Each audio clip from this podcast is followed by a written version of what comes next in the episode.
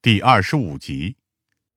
不管最后结果达成没有，凶手都会极具艺术化的把这些人杀死。这样享受作案过程的凶手，又怎么会跳跃式的杀人呢？或者说，违背自己设计好的游戏顺序呢？而且我完全跟画展没有任何关系，也没有什么秘密。为什么我是第五个，郑峰是第六个？难道凶手杀人是为了发泄吗？可是为什么我没事儿，郑峰却出事儿了？倒着来，还是觉得因为某种原因，郑峰更方便？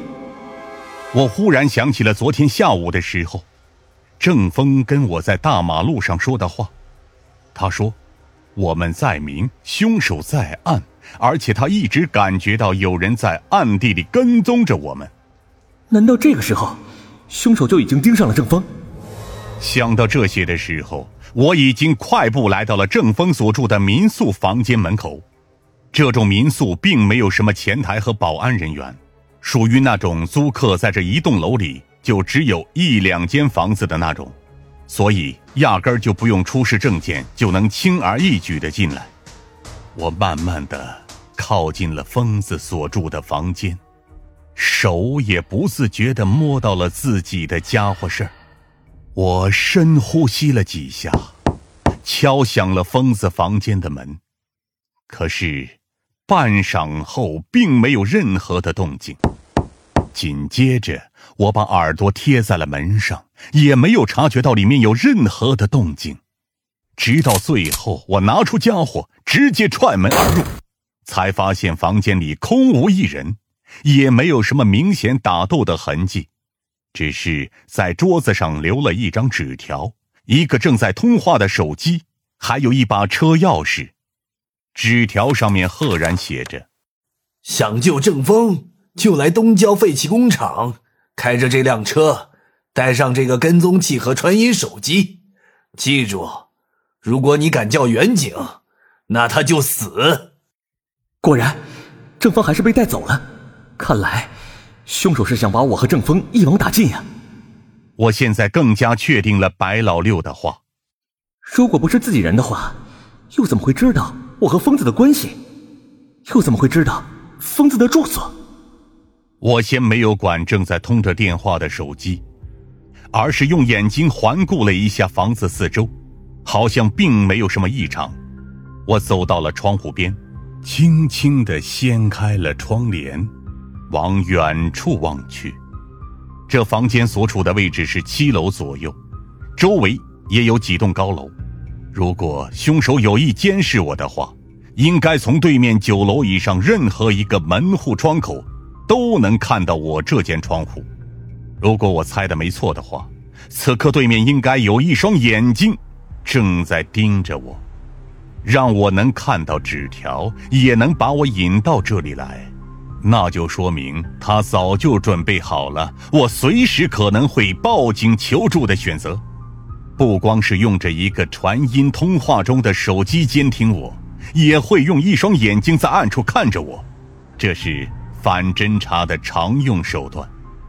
看来除了白老六，我真的没有机会求助了。我苦笑了一下，走到桌子前。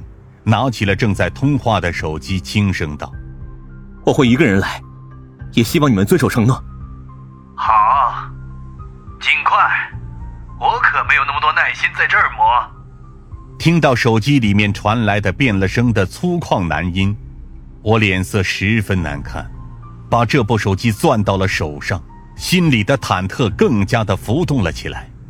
我并没有回话，直接走出了楼。开着凶手提前给我准备好的车，来到了东郊的废弃工厂门口。说真的，内心其实挺害怕的，不过我还是毅然决然的来了。我也相信，很快白老六这边会做好工作。如果能拖住凶手，那可能我和疯子也不会有生命危险。这家废旧工厂很破旧，而且很大，到处都是。滴答滴答的水声，跟我做的噩梦一模一样。我迈着自己的步伐，一点点的往内部走去。在这个过程中，时不时电话里面会传来那个粗犷男子的声音，他指引我应该怎么走。他好像此时在天上一样，能看得见我的一举一动。好戏才刚刚开始，不急。电话里面的声音再次传到了我的耳朵里，他的笑声是那样的让人毛骨悚然。我还是没有吭声，只顾着往前走着。当我从废弃工厂的一个大厅再次跨入另一个大厅的时候，我猛然发现，就在我前方不远处，大概一百米左右的地方，疯子正被绑着双手双脚，封在椅子上。他身上多多少少有些伤，部分的鲜血渗透了外面的衣服，头发湿漉漉的，样子很是狼狈。而且疯子嘴里还塞着块破布，说话含含糊糊，说着什么我听不清楚。疯子隔老远就看见了我，不过他看到我以后，竟然是出奇的紧张。本来疯子就在挣扎，看到我以后，挣扎的就更厉害了，而且连捆绑束缚他身子的椅子都开始吱吱咯咯的响了起来。疯子拼命的对着不远处的我摇着头，而且嘴里还呜啦呜啦，不知道说着什么。